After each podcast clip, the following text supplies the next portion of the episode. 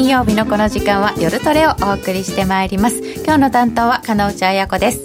今日も夜トレは FX 投資家を応援していきますよ。今日のゲストは予想会グローバルインベスターズインク代表の松本英樹さんです。よろしくお願いいたします、はい、よろしくお願いします。そして小杉団長。はい小杉です。よろしくお願いします。ノーディー。ノーディーです。よろしくお願いします。よろしくお願いいたします。えー、さて、えー、この番組始まる前の YouTube のところで音楽の話をしながらまあ途中で終わってしまったわけなんですけど。バッサリ切られましたね、はい、神主さんね。個性豊かな。はい、えー、今日はゲストの方おいでいただいてますのでいろんなお話が伺えるのではないかなと思いますけれども松本さんはご自身で、えー、情報も発信していらっしゃいますし、はいはい、トレーダーでもいらっしゃる。そうですね。あのまあ、基本的には、えー、ウェブサイトで情報を配信してで、まあ、基本的に僕がやってるのはファンダメンタルズ分析なんで、まあ、コモディティが主なんですけれどももちろんコモディティを見るには、うんえー、株も見ないとダメだし為替も見ないとダメだし何よりも金利は見とかないとダメだしということで、とにかくやっぱコモディティっていうのは全部見とかないとダメなんですね。うん、あんまりその株の人コモディティ知らなかったりとか、うん。そうね、そういうのはあるんですけどコモディティは逆にやっぱ全て見とかないとダメなんで、まあ、当然広く浅くという形になりますけど。一種独特な世界なのかなって思ってるんですけど。いやそんなことはないですよ。非常に単純な世界なんでやっぱりその需要と供給があって、はい、そのバランスで価格が決まっていくっていうのでやっぱりあのマーケットの中でも一番はっきりとしてるんで、うん、まあ、ただそこに他のそういうマーケットのいろんな、えー、影響があってまあもちろん派手には動きますけれどもやっぱ大きいところはコモあの需要と供給なんでだからやっぱファンダメンタルズをしっかり見るっていうことがまあ一番。えー、大切なんですよねだからまあ基本的に僕はあまりテクニカルな話っていうのは一応は見ましたけれどもうんっていうぐらいな感じなんで、うん、ほとんどしない。まあでね専門ではないんでめったなこと言ってもダメなんでテクニカルな話はほとんどしないんで基本的にファンダメンタルな話いうことですね。ですからまあちょスパンとしてもやっぱりちょっと長め、うん、の話でデイトレードなんかもう超度下手ですからね。もう毎日降らされてばっかりですから。えでもここ数日の大きな動きとかっていうのは？ああいうのは大得意ですね。動きが大きい。一方的に動けば動くほどあの普段は何もしないですから、うん、ああなるほどね。マーケット見ることないですから。そう。何回かにわたってチェックするぐらいでなんでまあファンダメンタルズなんだからね途中で変わることはないですから。ですよ、ね、急にあの1時間後に需要と供給のバランスが崩れましたということはないんで、まあ、ただ何かのそういうデータの発表とかがあればねそこでガラッて変わることはありますけれども、うんね、途中で変わることはないですし別に農務長官が何か発言して変わることもないですから、うん、そういう意味ではやっぱり一方的なあの流れですよね。だからよく言うのは、まあ、株とか他のところでは普通はほら buy low sell high っていうじゃない、はい、安く買って高く売ると。いうのがまあ普通のマーケットとしてはそれがまあ究極の目的だっていうか、うん、まあ、理想形だっていうじゃない。コモディは違うんですね。buy high sell higherあ高いとこで買ってもう一段上がったとこまで持っていけと。まあもちろん反対もありますけどね、うん、 sell low あすみません sell low buy low a lowerこのトレンドに乗っていけっていうことね。高値安値超えてガンガンガンガンいけという。超アグレッシブなアグレッシブっていうか、まあまあ逆に言うとだからそういうこれをあの想定してないんでなんか逆に株とか為替でやるとななんでこんなにこう上下に意味もなく触れるのっていうところであなるほどね、あのちょっと大変なところありますし。で反対もまたしかりでやっぱり株とか為替とかやってない人がここまで上がったからから売った方がいいだろうっていう時には大概、あもう商品になって絶対嫌だっていうふうになるんですよね。あ面白いですね、その辺の。だからそういうのと、まあ、ここ1週間の動きなんかは、まさに sell low buy いや sell low more sell lower more more sell lower ってどこまでいつ買ったらええねんいうような感じですから、うんね。うん。まあ、そういう意味では商品的な動きということも言えるかもわかんないですね。あなるほど、えー、そのトレーダー目線のお話なども伺っていきたいと思います。YouTube ライブチャット欄でご意見ご質問随時受け付けております。みんなと一緒にトレード戦略を練りましょう。それでは今夜も夜トレ進めてまいりましょう。この番組は真面目に FX、FX プライム by GMO の提供でお送りいたします。お聞きの放送はラジオ日経です。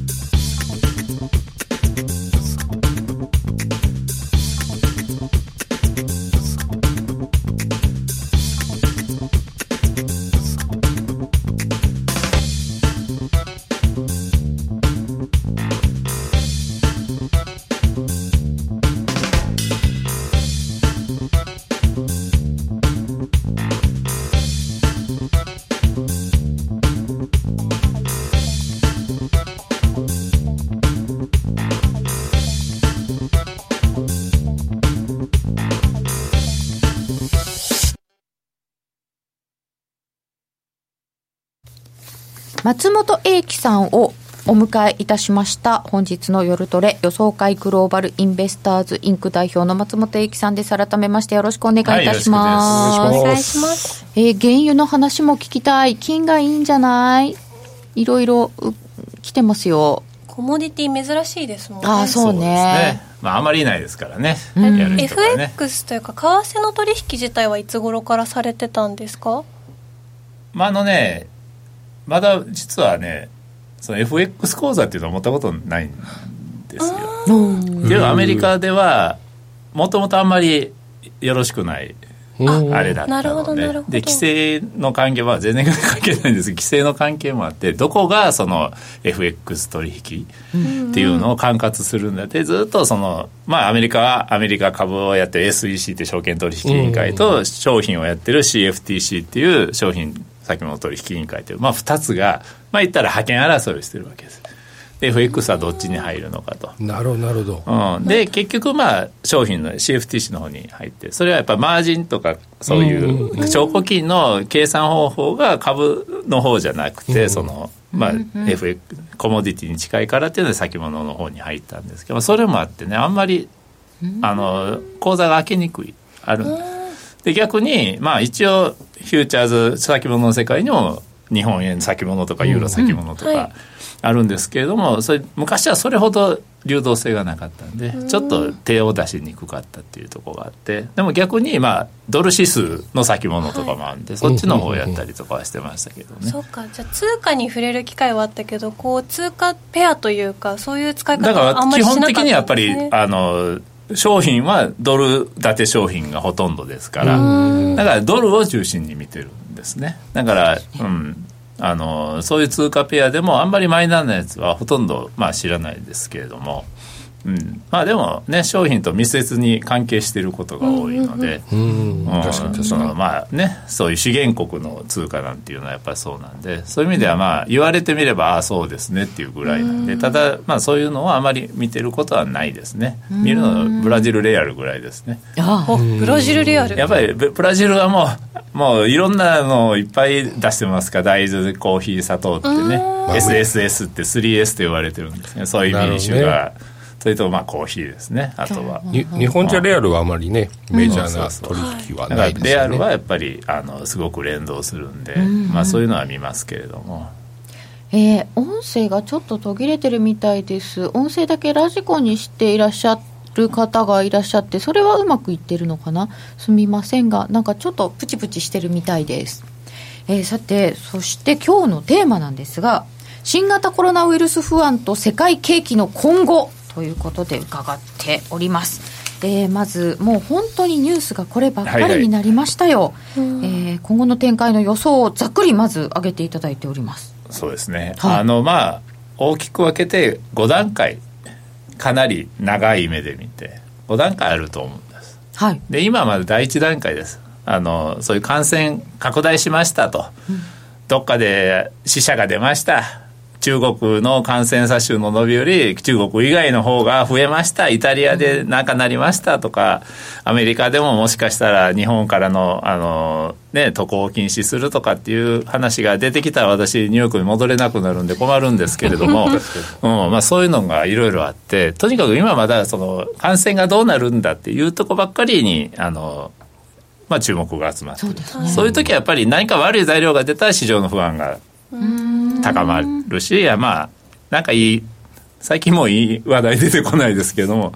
あの、いい話題が出てきたらまた反対の動きな。そういう、まあ一番不安定な状況にあるのが今だと思いますね。あ、これ第一段階？そう、そういう時っていうのはやっぱり、まあ、安全資産としての、まあ、えー、買いが集まりますから、あの、まあ、金、今ちょっと下がってますけど、それは後で話しますけれども、ゴールドなんかやっぱ安全資産としての一番の、うん、あの、代表格ですから、で、アメリカ国債もそうですけれども、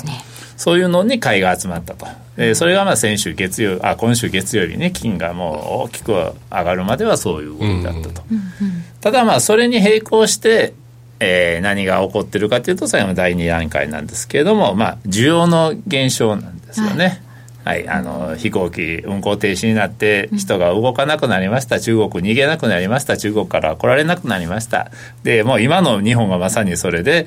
えー、なんだっけイベントはいっぱいなくなりましたしね、本当に。セミナーはなくなるし東京マラソンはね、うん、あの一般の参加者さあの一般枠はなくなって私の友達も好きなのがおってなんかあの追加料金払ったら優先的に出してもらうっていう。あ,、はいはい、ありますね、あれを払ってもう毎年ね落選してて今年はもう追加料金払ったって言って喜んでたのに中止になるわ追加料金戻ってこないわで来ないんですね。踏んだり蹴ったりなんですよ、ね、追加料金の分も戻ってこないんですね。そうあれはなんかあの何？協賛金みたいな形なんで。そうそうそう参加参加費じゃないんで本当に戻ってこないみたいなんで。まあそういうのもあってとにかく人が動かなくなった。これはやっぱりね、当然ねあのパーティーとか宴会も中止しなさいとなればお酒も飲まなくなるしご飯食事もいかん。そういう需要が今起こってる、それが同時進行的に起こってると思うんですね、ですから原油が大きく下がってる、ね、もうこれはもう中国が今もう原油の需要としてはもうまあ、アメリカがナンバーワンなんですけども、それももう輸入量、原油輸入としては中国が今世界一ですから、そこがもうああいう状況になったら、それはもう需要なくなります。はい、で、飛行機も運航がガクッと落ちてますから、航空燃料需要も、あの、落ちます、ね、落ちますさらにはまあこれは別にあのコロナウイルスとは関係ないんですけども今年は北米北半球記録的な暖冬ですと、うそうですね、だから暖房需要も伸びてませんなるほど。だから今も原油にとってはそういう需要面の悪い材料がもうもう目白押しなんで。そう。まあ原油がやっぱもう今日多分45ドルとか44ドル台に入ってるかもわからないですけど、WTI は、まあそういうふうには落ちるのは仕方がないと。というのが、まあ、え第2段階。まあ、もちろん第1段階と第2段階というのは、あの、まあ、重なりながら今進んでいるという状況ですね。はい、続けますか？ここまで来て、でもそうなんですよね。金とか国債に買いが集まるよね、はいはい、で、まあ、原油やなんか売られるよね。あと銅とかも売られてるもう誰も需要がなくなったんで売られてるんです。うん。この辺まではまあ納得はいくことはいく、はいはい、金のお話はまた後ほどあるんですよね、そうですね、なんで金金買われ続けてないのかなっていうのは疑問があったんですけど、はい、ちょっと怖いのかなって思ってたんですけど、これはじゃあ後ほどまた伺いましょう。でえー、っとご質問があそうですね。イベント中止だとみんな困っちゃいますね。そうですね。どうせなら今週の下げにかっこいい名前つけてほしい。うん。なんとかショック？でここまで来るとマーケットの方が次の段階に進んでるんですかね。次にまあおそらく来週あたりから進んでくると思うんですけど、うん、ただね需要の減少っていうのは、はい、あのそんなにあのこの世の終わりほど心配する必要はないんです。あそうなんです、ね、まああのリーマンショックの時も、はい、まあなんとかなりましたから、うん、戻ってきますから。その後も世界はありますもんね、うん、確かにね。説明されてる方は最近ちょっと目立ってきましたよね。あ本当ですか。なんでかっていうとやっぱりあの中銀が出番なんですよね、うん、中銀と財政政策ですよね、財政支出。あここキャップとかお金を政府が出す、あるいは、まあ、FRB をはじめ、あのまあ、今、世界の中銀で、まあ、緩和余地があるっていうか、多分 FRB と、まあ、イギリスぐらいですかね、うん、まあ、それぐらいですけれども、ね、まあ、それでも、まあ、緩和策もできる必要とあれば、えー、また量的緩和、さらに量的緩和もできるということで、で、あとはまあもちろん政府もお金出しますから、はい、出すと減税するなんなり、いろいろ公共事業、なんでもいいじゃないですか。お金を出せば需要は回復してくるんで、何かが知らん。なんだかんだ言って需要は回復してきます。で、多分第3段階としてはそれが起こるだろうと。つまり、まあ、何回やってくれるだろうと。だってね、はい、政府も、中国なんか特にもう今こ、これ以上景気が悪くなったら、やっぱりもう、あの、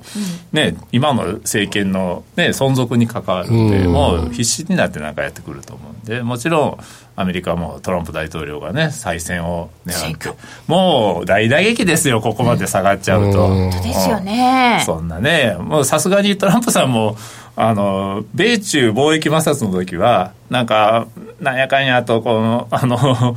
口から出任せ言ってね、うん、なんか中国がなんかね、ちょっとあの難色を示したって言った。ら、いや、今日中国の高官から電話があって、彼らはディールを従ってるとかって言って、うん、言ってましたね、いろんなことね。言ったらポンって上がったり、ね。うん、でで、実際にじゃあ本当にどんな電話があったんだって、なんかうやむやになったまま、いつの間にか立ち消えとか、だから立ち消えになって、ちょっとやばくなったら、また次になんか調子のいいこと言うと。さすがにこれに関しては何も言わない。とか言えない。プロレスできないですよね、今ね。相手が、相手が人間じゃないですもんね。見えませんし。だからまあ今そういうことなんですけれども、でもやっぱり何かやってきますよ。ここまでやる、ここまでやると、まあやっぱり国家の危機ですから、そうですね、うん、議会とは仲悪いとはいえ、うん、まあやっぱり議会もそれなりのことはしないと、今度は逆に議会が反対したから経済対策できなかったって言われるのも、これはもう困るんで、国民に怒られちゃいますね。そうなんです。だから何かやってくると。確かに FRB と一緒になんかやりやすくなりますよね。絶対やりやすくなるんで。で今度3月18日ですけれども、うん、FOMC が。まあそこでいきなりっていうのは、でもまあ、これ、この状態が続くと、それもあるかも、うん、いきなり利下げっていうのもあるかも、うん、緊急利下げ、それはまああるかも。効いてくるんですね、先週後半か、今週前半、なんかね、FRB、あの偉い人が、あれですよね、隔離 QE こうちょっと縮小するっていう話してましたよね。そう。あれでも一つのきっかけに、まあ、それでもなってますよね。あだんだんだんだんあれあれのその QE 隠れ QE がどんどんどんどんまああれは縮小に向かわざるを得ないものだった。ん。で、うん、それがだんだん時間的なリミットがね。あの近づいてきたなっていうそういう漠然とした不安もあったんですよねやっぱり。でもまあここで多分ガラッと変わってるんで。そうなるとまあ18日なんでえー、っと発言できるのが10日ぐらいまでかな。そうかそうか、ブラックアウト期間に入っちゃうので。だからそれまでの間に何か言い出すかもから今いっぱい喋ってますもんね、うん、これからだから。だからこれから、まあ、まだ今見極め期間かもわかんないですけども、ここまで下がっちゃったら株がやっぱり来週あたりにいろいろな形それで期待が高まればそれで一回株は下げ止まるんじゃ FRB 交換による発言口先介入っぽいもの。それはやっぱりあれでしょうし、ねまあ、政府も打ち出してくれば。一応それはまあ多分全世界的に起こると思うんで、うん、それがまあ3月前半からそういうぐらいのところではそれがあってそこでまあひとまずは落ち着きを取り戻すだろうと。なるほど。いうふうには思います、ね、3月半ばにはあの日本の日銀もありますよね。19日ね 一応。って。一応。いや彼らどうするでさすがにこれはねなんかやらざるを得ないでしょう。なんかってでもマイナス深掘られちゃうと余計に困る人たちがいそうな、ね、まあ結局はね政府の財政出動なんですけれども。そうですじゃないとこう金融的なところでは本当に困ってるこう市政の人たちにはちょっとこう市政の人たち。よく出てきたんですね市政っていう言葉が。行き渡らない。ねだからそうそうすると、まあ、ちょっと財政出してよねっていう日本の場合はなるかもしれない。ドドイツもまあちょっとなんか出しそうかなみたいになってますもんね、うん、だからまあそれで、ね、3月4月まあ3月中には多分それで1回下げ止まるとは思うんですけどね。まあ4月5月ぐらいまでまあまあまああのそれなりね安心できる状況が続くかもわかんないですけども問題はそこからですね。はい、そこからが問題です。どう問題なんですか、ね、からですか。一旦は下げ止まるよね。政府なんかやってくれたよね、うん、でも政府 FRB 中銀ができるのは需要を喚起することだけ、需要はなんとかなるってことは供給はなんともならない供給はなんともなるんです。やっぱりあのもう、まあ、マスクがないとか、まあ、プチ供給不足が起こってますトイレットペーパーが消えてますからね、ね、あれなんでトイレットペーパー？なんですかびっくりですよ。あれは連連想なんですかね？オイルショックのあれはなんか多分中国から輸入してると思い込んだ人たちによる連想なんですかね、ね、あんまり中国から輸入してる割合は多くないっていうんですけど、いやでも本当になくてびっくりしました、今も僕虎ノ門のドラッグストア見てきたんですけど、うん、なかったですトイレットペーパー。もうティッシュもトイレットペーパーそうそう箱ティッシュもないんですよね、もう花粉症どうしてくれんの？みたいな、そうそうそうそう。本当に。いろいろとあるのにね別に。本当ですよね、まあどっちでもだからね中国ね、もういつまで続くのか知らないけど、まあ、工場がそうですね、工場はまだ動かせないところが多い。い。っぱいあると。ってことはこの後この動かせなかったせいでやっぱりこう資金繰りができなくなってなくなっちゃった潰れるとかってなったら結局そこの供給は止まります。で供給っていうのは一回なくなるとじゃあ問題解決しましたと。じゃあ来月から頑張りますってあの止まった分も2倍作りますということは言えないんですよ、はい、工場のねキャパがあります、ね、キャパがありますから、だから元に戻るしかないんでだからなくなった分はごっそり抜け落ちる。でしかも今やっぱ船がね、はい、船が中国に行ったきり帰ってこない。あ帰ってこれない。来れない。っていうかもう来なくていい来なくていい来なくていいと、うん、コロナ付きはいらないと。そんなんなってるんですね。え物流物流も止まり始めてるんです。途絶えちゃって物が作れなくて。い。やだから東日本大震災の後の自動車部品が止まった。1個できないって全部止まったのをもうその連鎖が始まる可能性が高いんですよ。今だってそのサプライチェーンに組み込まれた中国の割合がすごく増えてますよね。ええ、うんなんかただただ暗い気持ちになるんですけどこれどう影響してくるの？まあ、あの普通に考えると供給が不足すると物価が上がる、はい、あそうか物がないからインフレになりますよね、うん、まああのいわゆるインフレには2種類あってディマンドプルっていうのとコストプッシュっていうのがあってディマンドプルはいいんですよ。景気がいいと。需要が増えてる、まあ、もっとよこせもっとよこせと。金ならいくらでもあるぞということで、物価が上がる時は OK なんです。これは OK なんです。全然問題。でも品物ないと取り合いになってじゃあこんだけ払うからくれと。本当は払いたくないけど払わざるを得ない。もしくは売り手がねちょっとあの値上げしちゃう値上げしちゃうとってなってくるとこれは止まらなくなるインフレ。あのマスク4万円みたいなもんですよね。そうですそうです。もう本当に極端な話そうです、うん、金ばらまいてプシこうインフレになったらちょっとやばいですね。でもう今の世界経済ってそういう供給不足ということをほとんど想定した仕組みになってないんですよね。でもやっぱり中国をはじめアジアの世界の工場とされアジアからの供給がいつでも入ってくると安く入ってくるっていうのを前提に全てしてるんで。在庫もそんなに積み上げてないです。それはまあ、それはもう流通革命あまあ確かに。で、もう必要最低限の財布をで回して、それだけ効率を良くすると。だからそういうのは全部言ったらアメリカをはじめとした株価の上昇企業業績の,、まあ、あの上にあの上昇につながってるんですけどそれが供給がなくなると全部逆転です、うん、みんなあのトヨタの看板方式みたいになって、ね、すごく効率よくなってで業績を上げた。いい時はまあ言ったらレバレッジ効かしてやってるようなもんですよ本当に。一旦止まると。一旦止まるともうすぐに在庫が底を尽きるとかいう話になっていく。す,、るとコストプッシュのインフレが起こる。今それがいつ起こるかですね。インフレがないことを全部前提に動いてますよね。そうです。ですね。あれじゃ過去にこういう状況に似たような状況ってあ多分だからオイルショックぐらいじゃないですか？本当にああ、うん、そのコストプッシュインフレの強いのみたいな少なくとも日本は、はい、もうねその失われた10年とか20年とか知らないですけどももう長期金利の、ね、金利はこういう状態金利ゼロベター。ベターが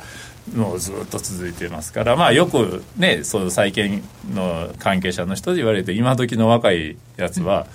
高金利時代を知らないから金利が上がった時に何していいかわからないとそうなんですよね。本当にそうなんだ。金利がついてる世界を知らない。知らないディーラーさんがいるそういう人がもう今、まあ、主流になってるわけなんで。そうだからどうなるか分かんないと。それがまあおそらく、まあ、少し後から出てくるんで、まあ、5月とか6月とかそれぐらいから出てくると。じゃあもう FRB もですね利あの金利は下げられなくなるわけですですね。今度は、うんそうなんですよね。だからまあ3月頑張ってやったと。うん。でその次、まあ、5月かな？5月ですね。やったと。2回はできたとしてももうそれ以上は多分インフレが上があの出てきたらできなくなる、うん。もう3回ぐらいまで予想してるんですよねもうやってます。すだから 2, が2回で中途半端。1回はもうとんでもないと。話にならんという状況そうなってくるとやっぱりそれが問題視されだすとこれはまたやばくなるうん。ということですね。とここで株価が一旦底を打ってちょっと戻したけどあれもう金利下げられないよ。何もできないよ。ってなっちゃう？ええ。それがまあ4段階から5段階っていうことですよね。でまあ最終的にはあのいわゆるインフレが進む中で景気が後退しちゃうというスタグフレーション。スタグフレーションパタここれーンですか。大体全体的に6か月以内の話まあだからなんかそうやって考えるとまた9月とかね8月末から9月10月ぐらいがまたドカーンのピークに重なるんかなというような気はしますねなんか。うん。まあ巡り合わせっていうのはそんなもんなのかもわからないですけど。まあやっぱりここの一番のポイントはやっぱりインフレが来るかどうかです、うん。うんインフレが来るかどうか。そこそこだけが一番の注目ポイントですね本イン当にフレコストプッシュのインフレになっちゃったら手立てがなない。いそうですよね。そうやってこうやって金利ずっと下げてきたんですからね。インフレはないよ。で、というこの5段階を考えていただきましたが、ああ、一番辛いパターンだな。ゴールドの買いが無難ですかね。え、今買い占めておけばアマゾンやメルカリで高値で売れると思って買い占めている個人がいるんじゃない？ああ。売れるんですか？ゴールド。ゴールドは売っちゃいけないと思うんですけど。あ他、のものね。他のものね。マスクとか？マスクとかね。トイレットペーパーとか？あああ、でもトイレットペーパー。千葉台風では水も消えたね。ああ、そうね。若いディーラーさんは今回のショックでもパニックになったりしてるんでしょうかね。けん経験ないと。うーん。まあこまあ、リーマンを知らなかったらこんだけの下げは、ね、リーマンよりもひどいですからねやっぱり。こんだけ下がったのは。で何も動いてないですからね。リーマンの時はもともとやっぱりああいう問題がいろいろあったんで、臨戦態勢はできたって。もう今頃多分あのポールソン当時の財務長官がいろんなこともう言い始めてましたから、うん。そっかじゃあなんで動いてるかわからないまま動いちゃって後から気づくみたいな人がすごい多い状態今は本当に全然想定外のところで急にやってきたんで、しかもアメリカもやっぱり運の悪いことにはあの頼んない無入信さんぐらいしかいない。い。やっぱ頼んない頼りないんだ。頼んないですよやっぱり。そらあのねポールソンさんみたいなねあんな怖そうな人がですね、ガンと陣取ってくれてたらなんとなくまあこいつ悪いこともするかもわからんけども まあそれなりのことはやってくれるやろうという変な安心感はあるんですよ。なんか大物感ありましたよね。大物感がありますから、確かに、無入信さん、ちょもうっと線が細いかもしれない。まあまあ言ったら、確頭良さそうな。まあ多分そうそうすんごい超インテリって感じですもんね。そうですけどね、でもケリーさんとかねああいう人たちでも残ってたコーンさんとかね。あみんな辞めさせちゃったでしょ、そういう人辞めさせたの。か辞めたのかは知らないですけどだからもう本当に頼んないんですよ、こわ表の人たちがもうトランプさんでしっかりそのまあ言ったらまあなん。だかんだでゴールドマン出身の人たちがいなくなったんで本当に迅速にできんのかとっていう不安もありますね。それでもまあやるでしょうけれどもねこればっかりは。そういうとこに来るんですよね、うん、今ちょっとリーマンショックよりひどいかもみたいな話が出てきてまたさらにちょっとゾワゾワっとする感じがしましたけどそのお話もえっ、と引き続き伺ってまいりたいと思いますがここでちょっとお知らせを入れさせてください。えっ、と3月2日から。来週月曜日。来週月曜日から、はい、スプレッドの。うちのドル円スプレッド。ワンショット50万までなんですけど、はい、ようやく0.32 0.32まあね。あまあ、もと今は0.6なんで。縮小が。縮小が。行われます。行われます。来週から。いうことで。ああそうなんですね。まあもともと当社はドル円のスプレッド0.6でやってるんででこれがまあ0.3の半分になる。半分ですよ半分。すごくないですか、ということで、うん、まあ他のところはもね0.2っていうところももちろんありますけど、ありますね、今ね、まあうちは約定力も高いというところで、はい、約定力プラス低スプレッドというところで、ようやく他と同様の、えー、条件取引ができるようになるということでぜひご利用いただければなというふうに思ってます。お考えください。そしてセミナーもあるんですねセミナー。そうそうセミナー。そうそうそうとか。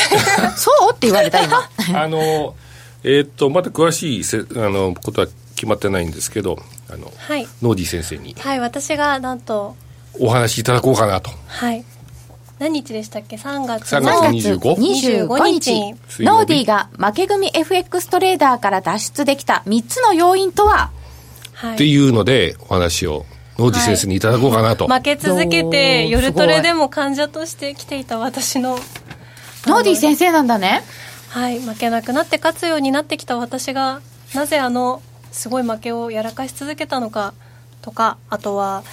ようやく勝てるようになってきたのは一体何をしたからなのかとかそういう話をさせてもらおうかなと思っています。3月25日 ,25 日です、はい、まだ申し込みをしてないんですけど、まあ、来週中には。先行お知らせ、うん。まあ、開始したいなと思ってますんでぜひ。はい。皆さんぜひ。ドッカンノーディーと言われていたあの頃いつの間に勝ち組に？うん、もう最近ねあのゆるトレでお話しするノーディーのコメントもう全然違いますからね。そうなんです、ね、もうもう全部任せようかなと思ってるぐらいです、ね、人変わっちゃったのかなみたいなね ということなので3月25日お楽しみになさってください、はい、詳しくはホームページでお知らせがあると思います、約定力で選ぶなら FX プライム by GMO。レートが大きく滑って負けてしまったなどのご経験がある方は、ぜひ FX プライム by GMO のご利用を検討してください。数多くの勝ち組トレーダーが認める約定力でサクサクお取引いただけます。スキャルピングも大歓迎。パソコン、スマホ両方で使えるハイスピード注文は、待ち時間なしの連続発注を実現。保有ポジションの全決済注文にも対応。スキャルピング取引と相性抜群です。新規口座開設とお取引で最大11万円相当のプレゼントキャンペーンを実施中です。詳細は FX プライム by GMO のホームページをご覧ください。株式会社 FX プライム by GMO は関東財務局長、金賞第259号の金融商品取引業者です。当社で取り扱う商品は価格の変動等により投資額以上の損失が発生することがあります。取引開始にあたっては契約締結前交付書面を熟読ご理解いただいた上でご自身の判断にてお願いいたします。詳しくは契約締結前交付書面等をお読みください。お聞きの放送はラジオ日経です。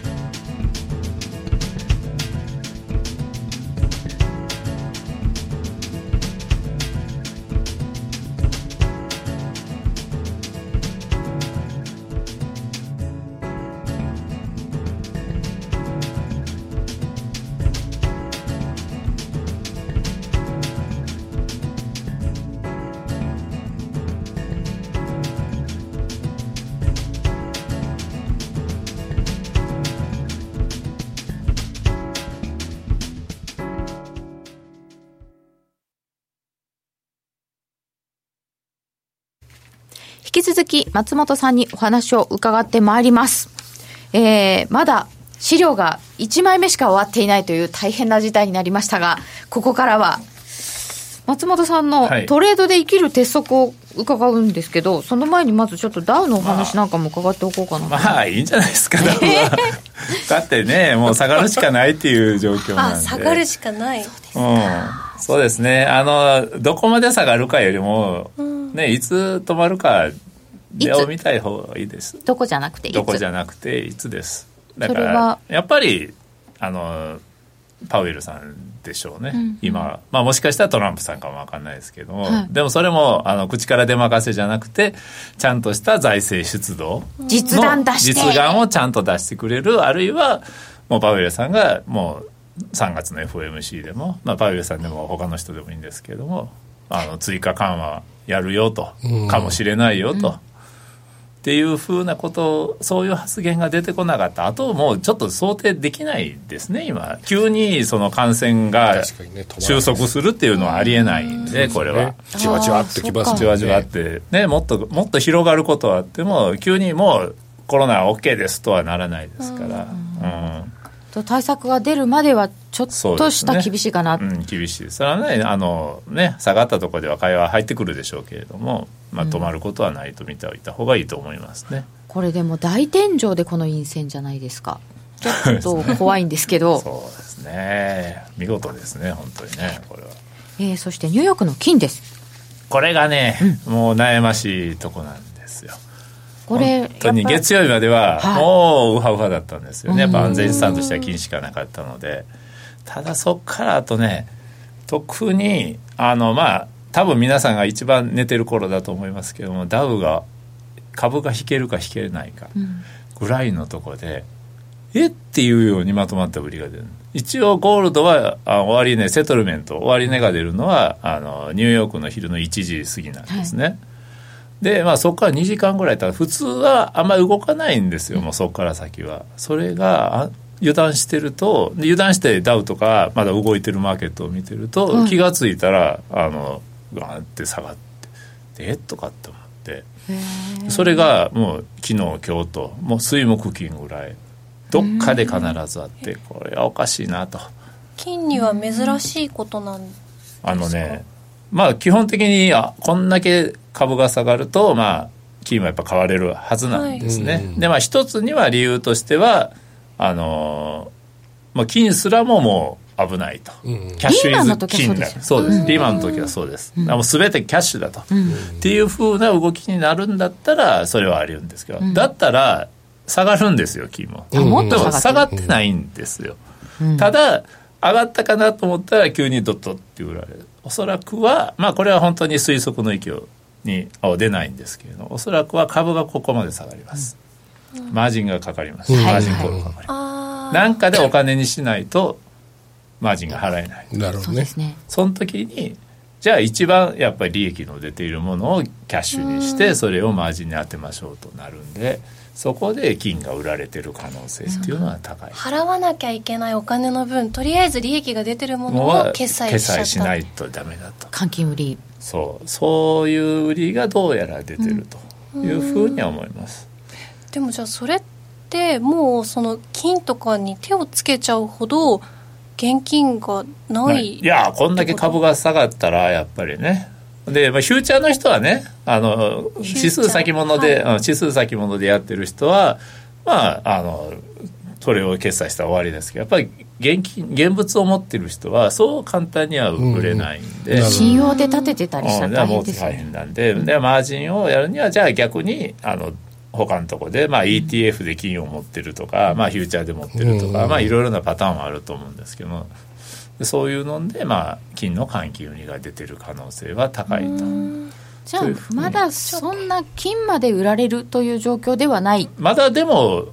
大きくは下がってないんで、うん、だからあのこの先キャッシュキングになって金も本当に売られるようになるのかそれとも株式市場のまあ下落がとりあえず終わって、落ち着いてもうマージンコールのあのそういう動きがなくなったら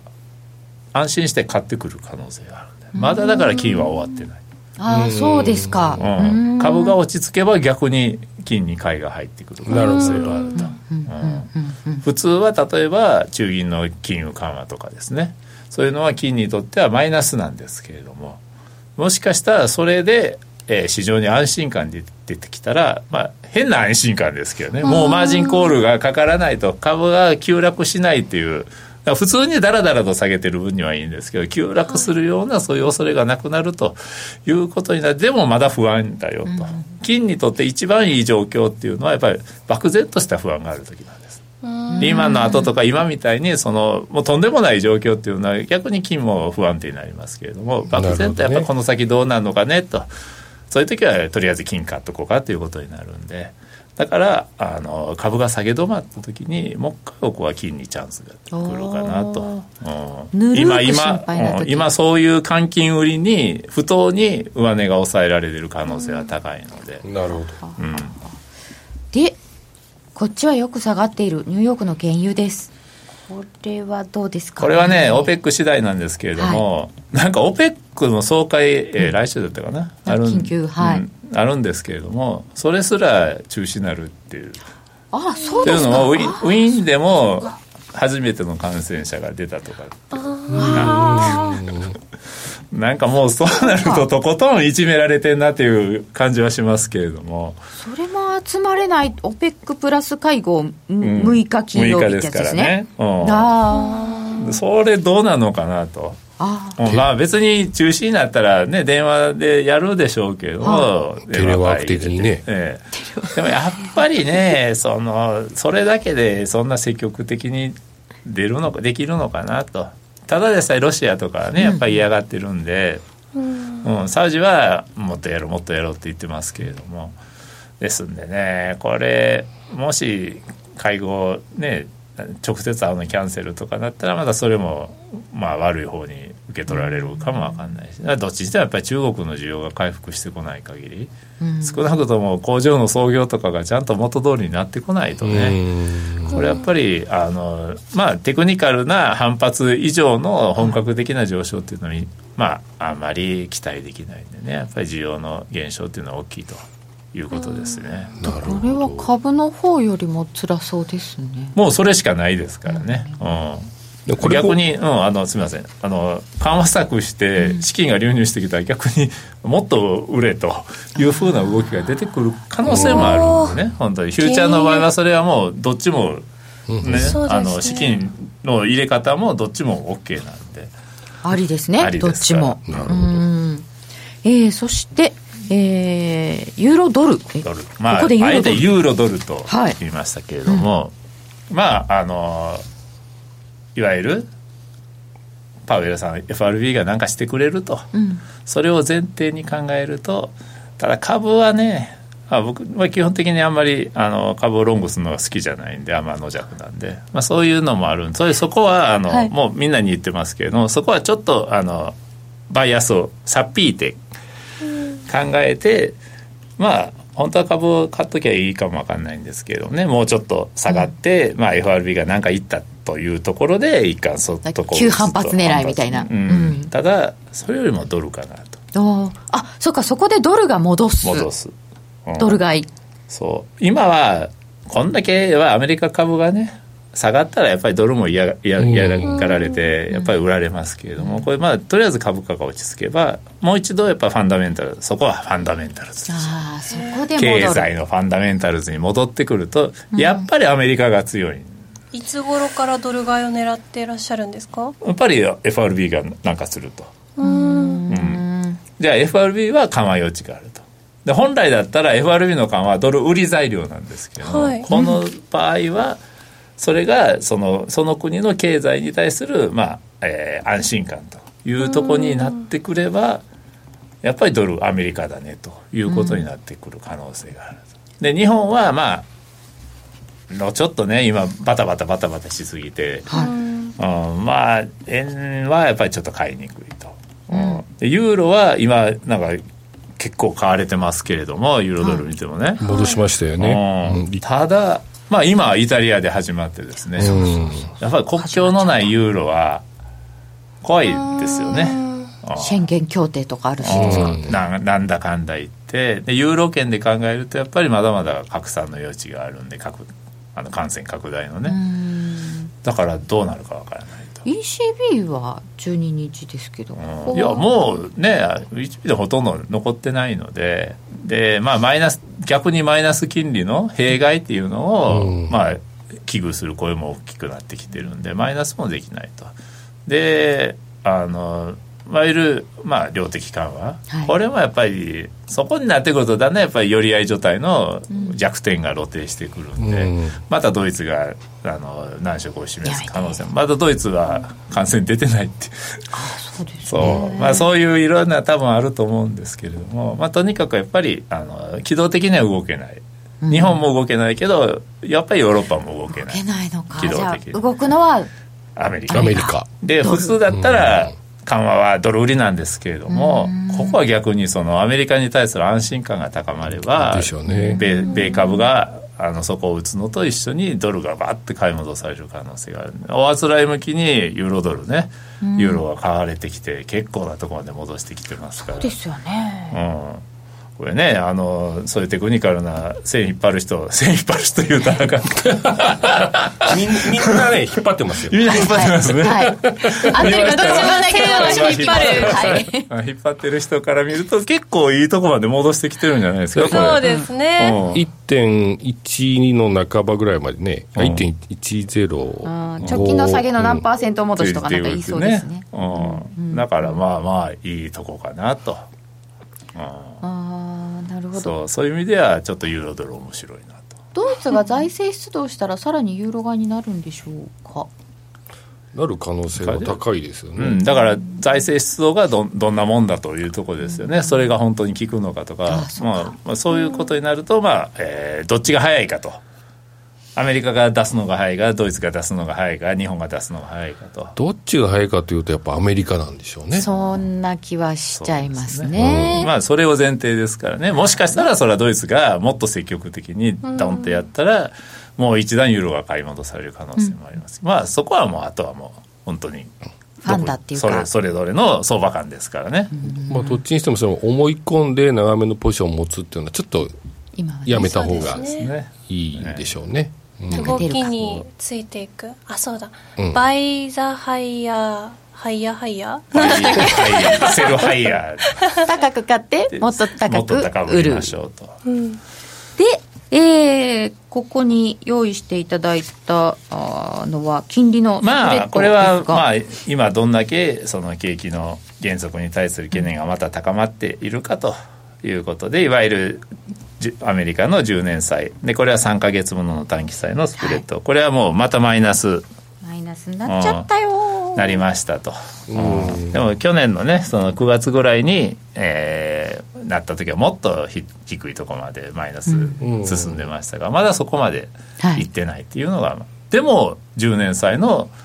利回りは過去最低を更新と。うんそうです。それはまあ逆に言うと、まあ、あの FRE が利下げをして、うん、まあ、さらに利下げ観測が期待が高まってるんで短期債も一緒になって下がっているから、うん、今スプレッドはそこまであの、まあ、反対になってないということなんですね、うん、ですから、えーと、10年債2年債はまだ、えー、プラスですしこの1週間で、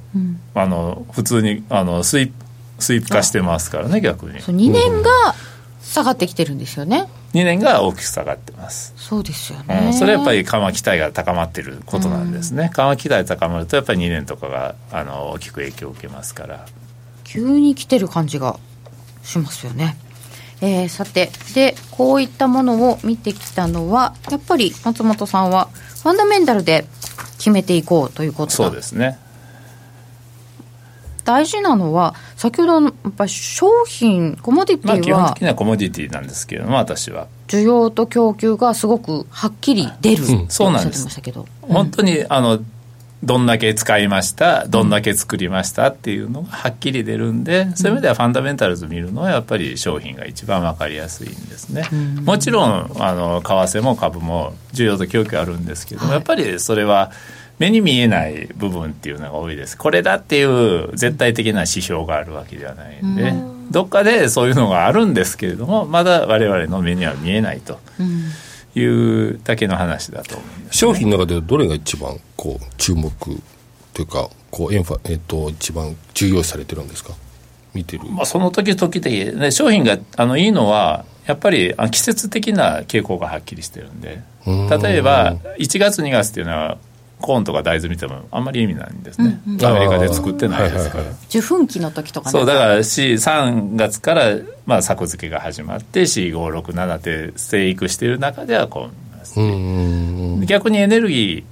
ー、まあ、原油とか原油は、まあ、一年中いろいろあるんですけれども、まあ、この時期はやっぱり何もなければですよ、はい、やっぱ冬場の暖房需要っていうのは大きいですから、天然ガスもそうなんですけれども、暖房需要寒くなるか暑くなるあのそんなにあの暖冬になるかで変わってくるんで動きやすい。んでそっちを見るとかですね、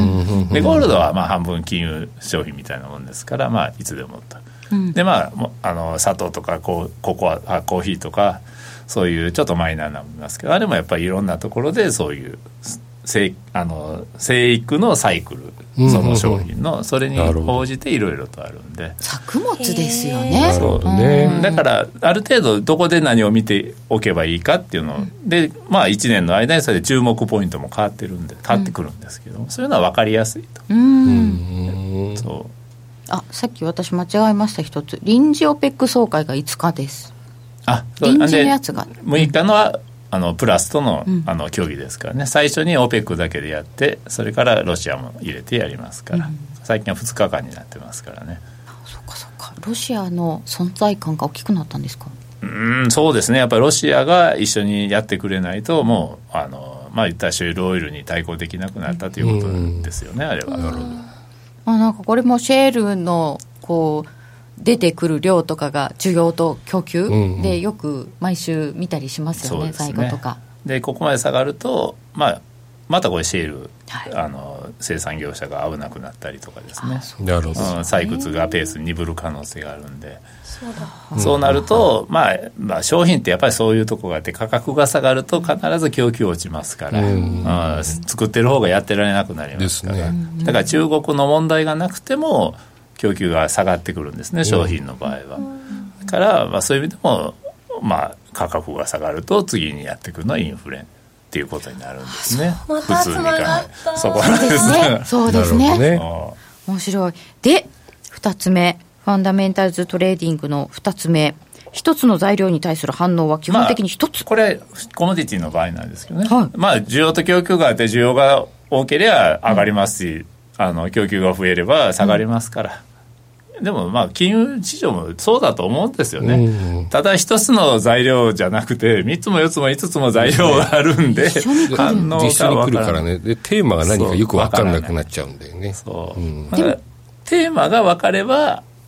流れには乗れますよね、ね、基本的に。外さない負けなくはなるんでしょうね、テーマをテーマが分かってればあのなんていうんですか？見込みが外れても、まあ、損切りも早くできるだろうしね、うんうんそう。その時、まあ、いっぱいある材料の中で一番こう注目されているもの。そう。それを見つけるっていうのが一番ですよね、うん、結構その辺なんかテーマが外れてなんか違うところに固執してポジションがなかなか切れなくて、うん、そう。そういうのはよくありますよね。負けパターン負けパターンでありますよね。メンタルズだとやっぱりちょっと長めのトレードって冒頭でもおっしゃってたと思うんですけど。そうですね。短期的には変わらないですからやっぱり、うん、特にねコモディティはもうなおさら変わらないですから、うん、でもまあ金融市場でもねそんなに急にガラッて変わるっていうことはないんで。確かにまあコメントにありますけど織り込み具合っていうのはなかなか分かりづらいところでもありますよね。どれぐらい織り込んでんのかなみたいな。分からない。それがやっぱりファンダメンタルズ面では一番あの重要な一番最後のあれなんですけど足元の材料や時給そのものでなくて、はい、それが将来的にどう変化していくかというところをちゃんと見る必要があるんですね。これは結構あの材料を見てパーってやっちゃう人が一番間違いやすいとこなんですけれども。そう。雇用統計良かったって言ってもじゃあ株上がるかっていうと上がらない時もあるしもちろん上がる時もある、うん、何がどうなんだって強気のサプライズが出てそんなのはもうこの世の中インターネットでツイッターとか何でも見てて一般の普通の人でももう10秒後には全てが分かってるような状況。もう1分経ちゃほとんど全部織り込みますよ、うん、そそういう中でだからまあ結局今の材料っていうのはあんまり意味がない、うん、まあそれについていける人はどうぞついていってくださいですけれども、私はもう年ですしついていけないですから。じゃあ次どうなのと。うん、まあ雇用統計その次をそこで読むのは難しいですけどもそれが読める時っていうのはあるんですよ。やっぱこれ以上良くならないだろうとか来月出るデータは悪くなるだろうとかみんなやっぱり次の瞬間がそれを生み出すんで。うん、で特にまあコモディティの場合やっぱりそういうのはあのなんていうんですか分かりやすいですから。で言ったらこんだけいい材料出たからもう次は悪くなるねという時は、まあ、織り込み済みだからまあいわゆるあのバイザルームはセルダファクト事実で売るっていう。でも一概にはそうではなくて、うん、こんだけいい材料だったんだから次もっといい材料出てくるだろうっていう期待の方が高ければ、バイザルームはセルバイザファクトなんですよ。だからさらに、うん、でそれを機械的に織り込み済みって売っちゃうと、大体あのずっこけちゃうんですよねだからもうその数字はどうでもいいとはっきり言って出たら、次の数字が何になるかっていうのを常に考えとかないとダメなんです、ね、連想ゲーム。連想ゲームですから、ね、本当に。なんか1月の雇用統計が出たらもう2月の雇用統計を考えるぐらいな次々って考えないと。で変化を考える。そうそうそう、う株やってる人ってそういうことを考えることって多くないですか？そうですね。第3四半期出たら通期どうかな来期どうかな大体そう、うん、ただまあ一方で今特にややこしいのがあの、まあ、いわゆるヘッドラインを見て、はい、出てくるあのコンピューターちゃんですね。アルゴさん。アルゴさんはコロナさんより嫌いですね私はねまあ、ある人たちは出たら出た時にバーンっていきますからそれで振らされることが多いヘッドライン相場ね。で、えー、と最後に資料の方には避けなければならない3つのトレードというもうこれ今までのところで大体出てましたね、はい、もう、こうあるべきというのでは絶対トレードしちゃダメですと。思い込みは激しくしちゃダメです、うん、あなたの知らないところで相場は動いてるんですと、謙虚になりましょうということですねでとっておきの情報、はい、そんなもんあったら苦労はしないですよ。っていうかあの理論的に考えて とっておきの情報っていうのはとっておきの情報なんだから、うん、私しか知らないんですよ。他の10によっては他の9に知らないんですよ、はい、自分に回ってきた時点で疑えってことですね、うん、だからとっておきだったら周りの9に知らないんだからそっちの方に動くわけがないじゃないですか。逆に。そうです確かに。自分だけが知ってて誰もついてこない。誰もついてこないとだからそれはありえない、うん、だからみんなが知ってるのを最後に知らされたか、うん、一瞬にしてみんなが知ってそこに売ってるかあの全く意味のない情報なのが何かだと。で最後は値頃か。それもやっぱり注意すべきだと。一番まずいんですよこれがね。避けなければならないトレードも伺いました。トレードで生きる鉄則についてはまだ伺えていませんのでよろしければ YouTube 延長配信でもうちょっとお付き合いください。松本さんどうもありがとうございました、はい、ラジオの前の皆さんまた来週です。この番組は真面目に FXFX プライム by GMO の提供でお送りいたしました。